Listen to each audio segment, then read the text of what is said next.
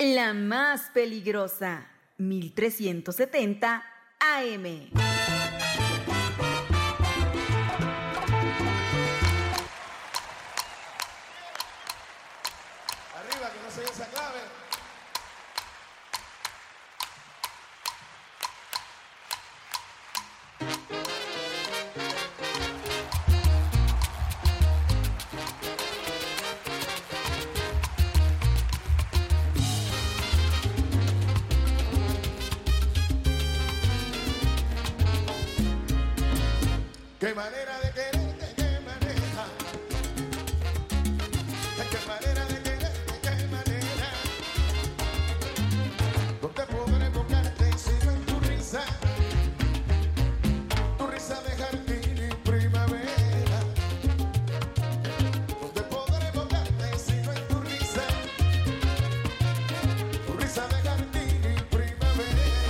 Son las 12 con 3 minutos, son las 12 con 3 minutos, señora linda, señora bonita. Estamos arrancando las rapiditas de la información a través del 1370 de AM y www.peligrosa.mx. Y es el mediodía y usted sabe que en estos momentos pues llega su sección más gustada, su sección favorita, el resumen de la información al estilo de la más peligrosa, pues ya lo traigo para usted. Así que escúchenos en el 1370 de AM y www.peligrosa.mx. Si ya está usted lista, pues aquí arrancamos con las rapiditas de la información. Tus ojos de puñales.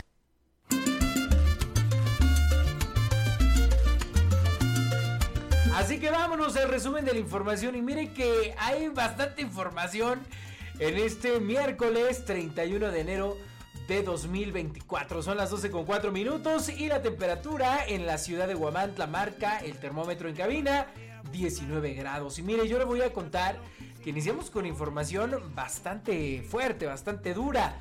Eh, en el municipio de Guamantla, sí, aquí en Guamantla, el día, el día de ayer fueron localizados restos humanos al interior de un pozo. Esto eh, a un costado de las vías del tren en la colonia Emiliano Zapata, en el municipio de Guamantla, muy cerca, a unos metros del Cobat eh, número 10 de, de Guamantla. Una zona pues muy transitada, más por los estudiantes que asisten a clases tanto en el horario matutino como vespertino eh, en esa zona, en el Cobat. Y también porque ahí hay varios fraccionamientos. De hecho, enfrente hay un fraccionamiento que lleva ese nombre, la estación. Un fraccionamiento de eh, varias casas de interés social. Y más adelante, eh, pues ya empieza esta zona como bastante conurbada y habitada en Guamantla. Y está literalmente caminando, yo te diría, a unos 10 o 15 minutos del centro de Guamantla y en automóvil a 5 minutos del centro de Guamantla. O sea que realmente no está tan alejado de las autoridades. Entonces, pues localizaron supuestos restos humanos al interior de un pozo en Guamantla. Realmente tenemos información preliminar porque esto ha sido como muy rápido. Eh, esta información surgió ayer por ahí de las seis y media de la tarde. Ya se oscurecía, entonces los primeros respondientes pues fueron eh, Protección Civil de Guamantla, quienes llegaron, acordonaron la zona y posteriormente llegaron los peritos de la Procuraduría General de Justicia del Estado. Y bueno, por eh, la hora se oscureció, anocheció y ya no pudieron seguir maniobrando para saber cuántos cuerpos hay, cuántos restos son y cómo está toda esta situación. Hasta estos momentos, justo ahora, justo al mediodía, eh, están ya haciendo las labores de rescate de los cuerpos. Ya llegó Protección Civil Estatal, bomberos y bueno, pues ya está acordada la zona. Ya hay fuerzas militares también quienes acordonaron la zona y están en estos momentos, justo ahora, siendo las 12 con 6 minutos, están sacando los restos de este pozo para comenzar con las investigaciones correspondientes. Pero mire, aquí le cuento completa la nota. Para empezar, estos restos deberán someterse a estudios científicos y post-mortem en el anfiteatro de la ciudad de Apizaco. Y es que ya le contaba que la tarde del día de ayer martes fueron localizados restos aparentemente humanos en el fondo de un pozo en un eh, predio, ya le decía, ubicado ahí frente al Cobat. eh, en Huamantla. Los restos se encuentran en estado de putrefacción, por lo que se desconoce con exactitud si pertenecen a un, eh, a un ser humano. La policía municipal y la Coordinación de Protección Civil de Huamantla han acordonado la zona y la resguardaron junto con la CDN y la Policía de Investigación en espera del equipo de rescate urbano. Ya hoy, en estos momentos, ya los están rescatando. Ya yo le contaba que llegaron los bomberos, que llegaron eh, los peritos y ya los han, ya los han rescatado. Eh, entonces, bueno, pues realmente no tenemos mayor información. No tenemos mayor, este, pues sí, mayores datos. Todo ha, todo ha estado como muy eh, hermético porque pues nos agarró de sorpresa literalmente a todos en el municipio de Guamantla. Pues no se había dado este un hecho parecido, ¿no? Que encontraran restos humanos así.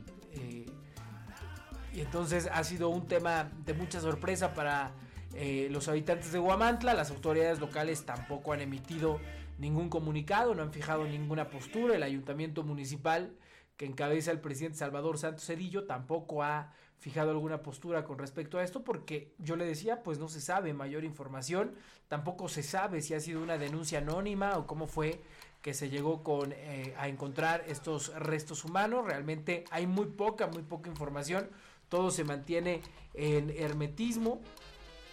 Eh, ayer se hablaba de que eran dos restos humanos, pero también la información preliminar es que ese pozo tenía muchos, pero muchos metros de profundidad, entonces pues ya oscuro no se podía apreciar cuántos cuerpos había. De algunos medios locales en Guamantla decían que había cuatro cuerpos, algunos otros decían que había dos. Realmente no se sabe con exactitud. Yo le pido a usted, señora linda, señora bonita, que esté en casita, que esté atenta, pero de los medios de comunicación confiables, formales, no de aquellos grupos o páginas en Facebook que pues carecen de veracidad o no tienen la información al 100%. Esto para no entrar en pánico, no se sabe realmente qué sucedió.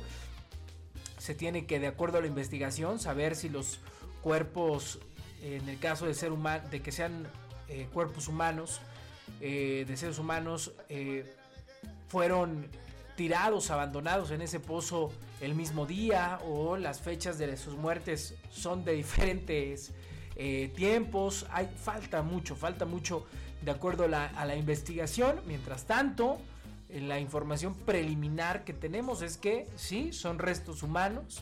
Están ahí en el, en el, en el pozo eh, de la estación frente al Cobat. Y eh, en estos momentos, justo en estos momentos, están haciendo las labores de rescate de estos cuerpos. Obviamente ya le decía que este pozo tiene muchos metros de profundidad. Mm, realmente ni siquiera sabemos cuántos porque es eh, algo que pues, realmente la gente no tenía conocimiento. Algunas personas ni siquiera tenían conocimiento de que ahí había un pozo. Entonces todo esto ha tomado por, por sorpresa eh, yo le pido que siga nuestras transmisiones en la más peligrosa para que esté usted informada de todo lo que va aconteciendo con este tema, pero en información real y no se deje usted ir pues únicamente por eh, información que de repente pues no tiene eh, veracidad. Son las 12 con 11 minutos, mire estoy tratando de buscarle más información, pero realmente no hay, realmente no hay más que lo que le he comentado que ya el personal de Protección Civil, Seguridad Pública de Huamantla, Protección Civil Estatal, la Secretaría de Seguridad Ciudadana, la Procuraduría General de Justicia con los peritos, pues han llegado eh, para las investigaciones y para el rescate, ¿no? De, de estos cuerpos y bueno, pues obviamente conforme transcurra la información, pues estaremos sabiendo qué es lo que, qué es lo que sucedió pero ya han iniciado en estos, en estos momentos los trabajos de rescate de estos presuntos restos humanos. Miren, acabo de encontrar información en donde comentan que la profundidad de este pozo se estima en 70 metros. En 70 metros y literalmente pues personal de protección civil y los bomberos se están metiendo eh, con arneses. Se están metiendo para sacar estos estos eh, restos de humanos. Le comentaba hace un momento, bueno, pues falta ver Falta saber si cuánto tiempo llevaban ahí, cuántos cuerpos son. O sea, la realidad es que es información súper preliminar. No hay mayor, no hay mayor este, información. Quien le diga que son dos, que son cuatro cuerpos, realmente no sabe nada porque ni siquiera los han sacado. En un eh, fondo de más de 70 metros es imposible alcanzar a ver cuántos restos hay. Por ahí vi una comunicadora en Guamantla que ya decía que eran cuatro cuerpos. No, espérate, no sabemos, ¿no? Apenas se están llevando las labores de rescate. Así que pues muy complicado, muy complicado y preocupante lo que sucede en Guamantla. Ya estaremos atentos de las investigaciones correspondientes en este hallazgo de restos humanos, aparentemente en un pozo en la colonia Emiliano Zapata, en el municipio de Guamantla. Manera yo no sé quererte.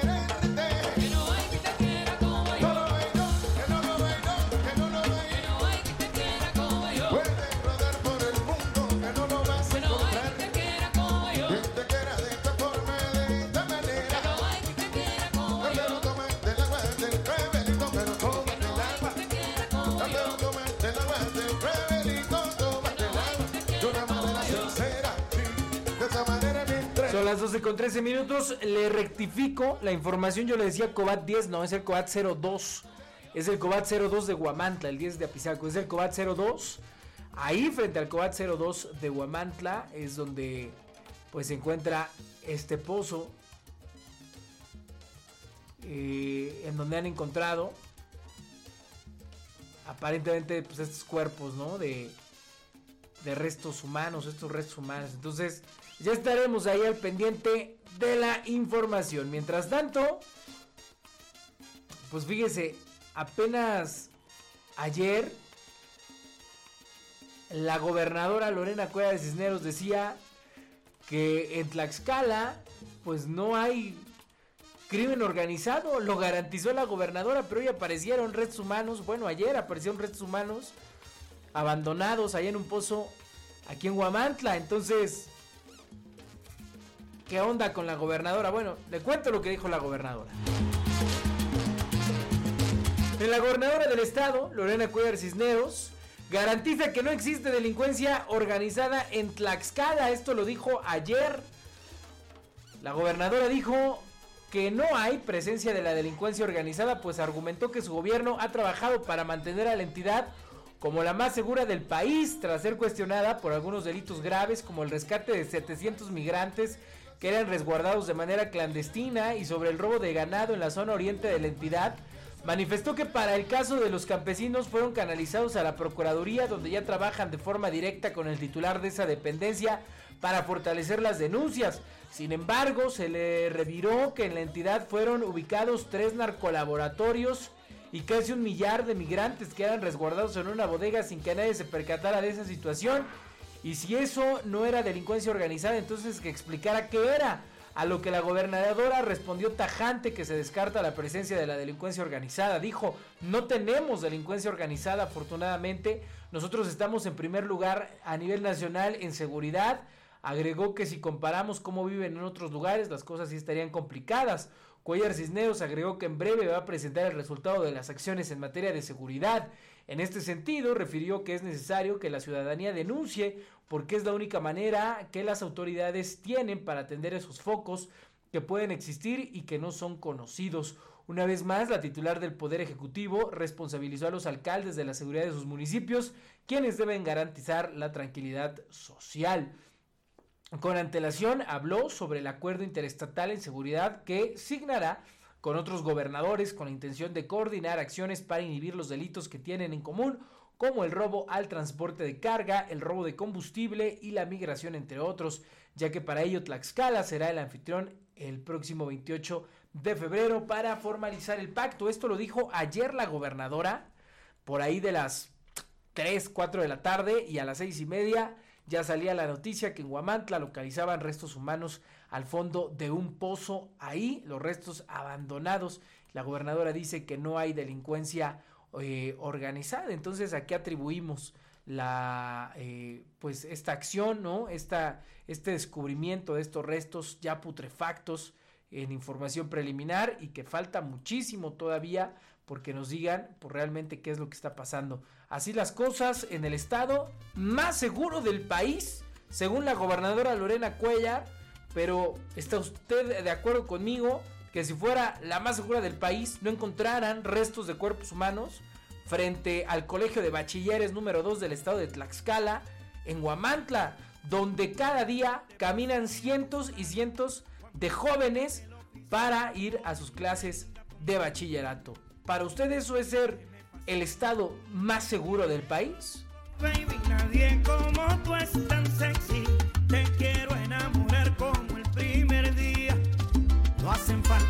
excusas para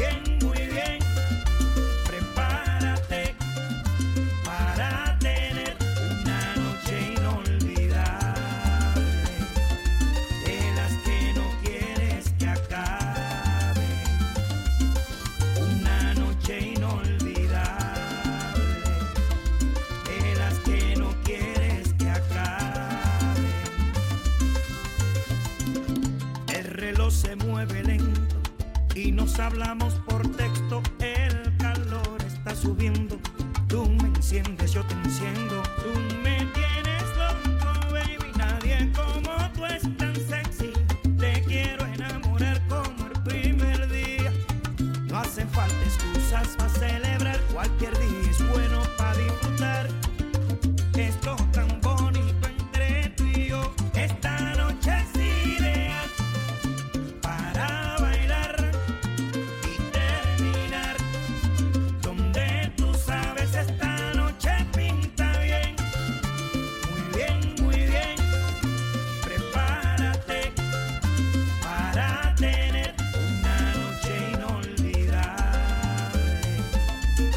así están las cosas en el estado de Tlaxcala, según la gobernadora, el estado eh, más seguro del país, en donde encuentran restos humanos frente al colegio de bachilleres. Así, para ella, eso es el estado más seguro del país. 12.19, pero mire, hablando del país, yo le tengo más información porque ayer por la tarde también salió un reportaje, una columna de la periodista Anabel Hernández para un medio digital en Estados Unidos sobre información oficial del gobierno de Estados Unidos acerca de una investigación hacia el presidente de la República, Andrés Manuel López Obrador, cuando en 2006 fue candidato a la presidencia de la República, en donde, según esta investigación, por funcionarios del gobierno de los Estados Unidos, López Obrador habría recibido dinero del crimen organizado, puntualmente del narcotráfico, del cártel de Sinaloa, para su campaña, para financiar su campaña en 2006. O sea que el presidente López Obrador recibió dinero del narcotráfico, puntualmente del cártel de Sinaloa en 2006, para financiar su campaña en aquella época. Aquí le cuento toda la columna.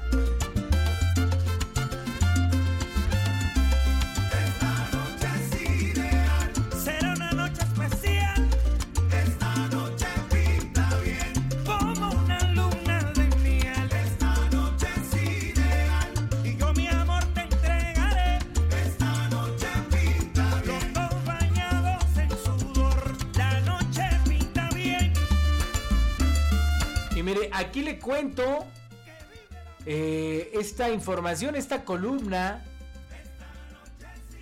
que dice el cártel de Sinaloa financió la campaña de Andrés Manuel López Obrador en 2006. Quien la escribe es la columnista Anabel Hernández. Y, y comienza así, mire, esta información salió ayer y hoy es una bomba que está explotando en Palacio Nacional, literal. Mire, yo le cuento. Dice, de acuerdo a una investigación realizada entre 2010 y 2011 por el Departamento de Justicia de Estados Unidos, el cártel de Sinaloa aportó entre 2 y 4 millones de dólares a la campaña de Andrés Manuel López Obrador en 2006. Una investigación realizada entre 2010 y 2011 por la Fiscalía Federal del Distrito Sur de Nueva York y la Agencia Antidrogas, por sus siglas DEA, hasta ahora secreta, obtuvo pruebas sólidas de que el cártel de Sinaloa aportó entre 2002, entre 2 y 4 millones de dólares a la campaña de Andrés Manuel López Obrador cuando fue candidato a la presidencia en 2006. Durante la indagatoria, la fiscalía elaboró reportes confidenciales y obtuvo grabaciones de audio donde testigos del cártel de Sinaloa y del círculo cercano de Andrés Manuel López Obrador, que participaron directamente en la entrega, recepción y canalización del dinero, confirman que hubo el financiamiento ilícito. Dice Anabel Hernández, tuve conocimiento del caso desde 2020 como parte de una investigación de largo aliento que realizó desde 2019. El gobierno de Estados Unidos comprobó que el dinero fue entregado por Arturo Beltrán Leiva a miembros del equipo de campaña de Andrés Manuel López Obrador durante el proceso electoral del 2006 a nombre del cártel de Sinaloa. A cambio, la organización criminal pidió contar con protección y tener el derecho a participar en el nombramiento, escuche usted, del Procurador General de Justicia de la República si López Obrador ganaba la elección. En ese tiempo, Beltrán Leiva, alias el Barbas, obtenía ganancias multimillonarias del tráfico de drogas que alcanzaban los 400 millones de dólares mensuales. Era parte de la cúpula de la llamada Federación, asociado con los narcotraficantes Joaquín Guzmán Loera, alias el Chapo, e Ismael Zambada García, alias el Mayo, entre otros. Durante los dos años de investigación, la Fiscalía y la DEA descubrieron y corroboraron quiénes fueron los protagonistas de esa trama. Mire, aquí va desglosado todo. Por parte del cártel de Sinaloa, el principal responsable de hacer las negociaciones fue el narcotraficante Edgar Valdés Villarreal, alias la Barbie, ¿sí? Aquel que se que sonreía cuando fue eh, atrapado por autoridades mexicanas. Uno de los principales socios de Arturo Beltrán Leiva también era Roberto Acosta Islas, alias el R. Él era uno de sus lugartenientes y encargado financiero, así como Roberto López Nájera, operador de los Beltrán Leiva, responsable del pago de sobornos del cártel a autoridades en México. Por parte del equipo de Andrés Manuel López Obrador, los responsables de recibir el dinero y canalizarlo a la campaña fueron dos personas muy cercanas al presidente. Uno, Nicolás Mollinedo, mejor conocido como Nico, quien era entonces el inseparable chofer de AMLO. Nico trabajaba cercano a López Obrador desde el año 2000 hasta el 2014. El chofer saltó a la fama por ser el conductor del Tsuru Blanco en el que López Obrador siempre se transportaba cuando fue jefe de gobierno de la Ciudad de México. En público, Nico era una de las personas de mayor confianza de López Obrador.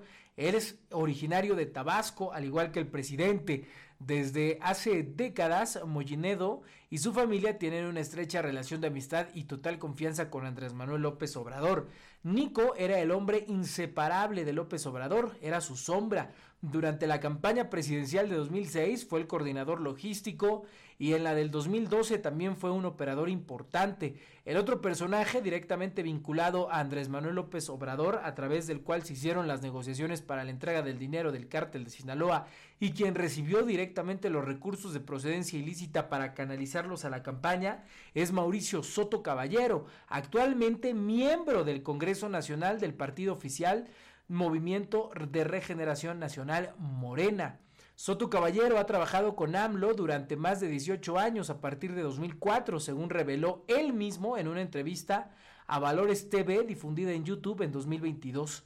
Afirmó que ha sido operador en las campañas presidenciales de López Obrador en 2006, 2012 y en la de 2018. El tercer involucrado en la trama fue el empresario dueño de minas de mármol, Francisco León García, alias Pancho León, quien fue candidato a senador por el PRD en el estado de Coahuila en 2006. León García no ganó la senaduría y en marzo de 2007 desapareció en Saltillo, Coahuila. Su familia presentó la denuncia correspondiente de acuerdo a la información publicada por diversos medios locales, pero hasta ahora no se conoce su paradero. Y la cuarta persona que estuvo presente en el primer encuentro, donde se acordó que el cártel de Sinaloa diera apoyo económico a la campaña de AMLO, pues es el empresario Emilio Deep Jones, quien tenía actividades económicas en Coahuila y en Acapulco Guerrero, ciudad que estaba bajo el control del cártel de los Beltrán Leiva.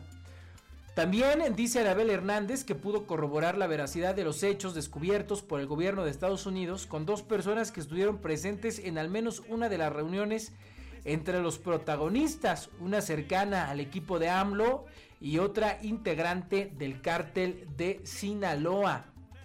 Híjole, complicadísimo esto que está pasando. Si usted eh, quiere leer, porque falta muchísimo de esta nota, se la voy a dejar completa ahí en nuestra página de Facebook. Está muy larga, la verdad esta, esta columna está larga. Yo le leí solamente la introducción, pero si usted la quiere seguir eh, leyendo, pues yo, yo la invito a que ahí en nuestra página de Facebook se la voy a dejar completa. Bueno, vamos por partes. ¿Por qué se reía la Barbie cuando, cuando, la, cuando lo atraparon? Cabe destacar que a la Barbie lo atraparon en el sexenio de Felipe Calderón, quien le ganó, quien le ganó a eh, Andrés Manuel López Obrador en aquella elección de 2006. Entonces, eh, Calderón, pues ya sabía, ya tenía información, todo esto él ya lo sabía probablemente, y tal vez por eso se metió a una cacería fuertísima contra el cártel de los Beltrán Leiva y tal vez por eso se reía la Barbie porque sabía que había apoyado al candidato equivocado. Recordemos también cómo murió Arturo Beltrán Leiva en un condominio allá, en un exclusivo condominio allá en eh, Cuernavaca, Morelos, donde literalmente se armó una balacera terrible en donde asesinaron, acribillaron, ejecutaron a Arturo Beltrán Leiva y prácticamente con eso se acabó ese cártel, entre comillas, aunque aún hay muchas células de los Beltrán Leiva. Eh, tal vez por eso Felipe Calderón es frontal y le declara la guerra al narcotráfico. Obviamente el cártel de Sinaloa jugó con dos candidatos presidenciales, con Andrés Manuel López Obrador eh, en esta arteria con los Beltrán Leiva y con Felipe Calderón probablemente en una arteria a lo mejor con el Mayo Zambada. Todo esto, todo esto que le estoy contando no son especulaciones, viene en esta columna de Anabel Hernández en un medio eh, estadounidense. Y bueno, ahora hay un revuelo enorme, hay un revuelo enorme porque eso de no mentir, no robar y no traicionar, pues se le está cayendo a pedazos al presidente López Obrador.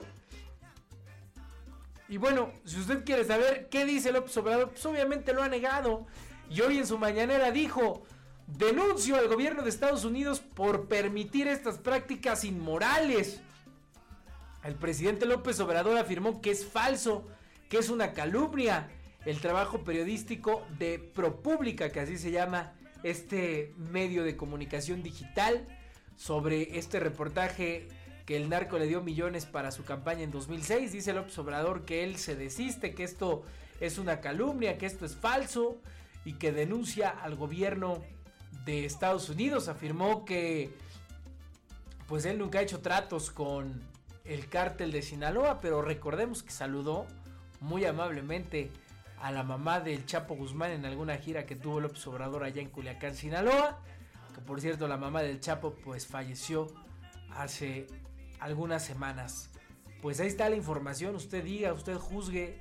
Recordemos que López Obrador todo lo que está en contra de él dice que es falso, nunca lo acepta, pero esta información que le acabamos de proporcionar y que usted la puede encontrar en cualquier sitio, no es información de un periodista, es una investigación por parte de la DEA en Estados Unidos y de diferentes oficinas gubernamentales de aquel país dedicados a espionar, al espionaje, a investigar el narcotráfico. Ellos investigan el narcotráfico y en esa investigación les sale como resultado estos encuentros entre López Obrador y el cártel de Sinaloa, quienes habrían financiado su campaña en 2006. Ahí está la información, usted tiene la última palabra, señora linda, señora bonita, son las 12.31.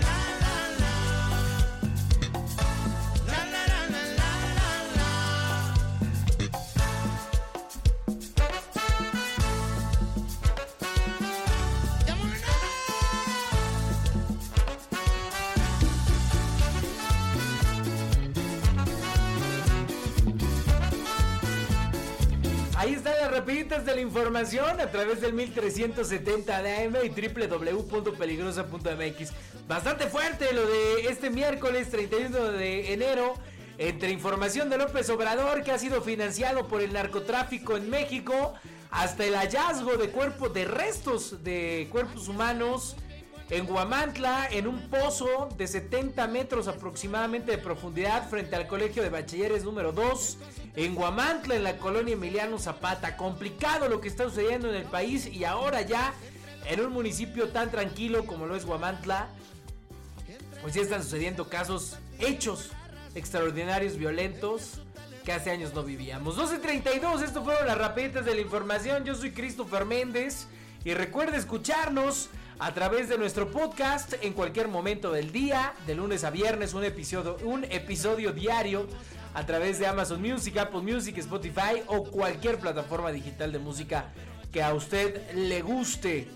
Y de lunes a viernes, al mediodía, en el 1370 de AM y www.peligrosa.mx. Que tenga bonita tarde, excelente miércoles. Cuídese y mucho ánimo. Mira, mira, mira lo que son las cosas.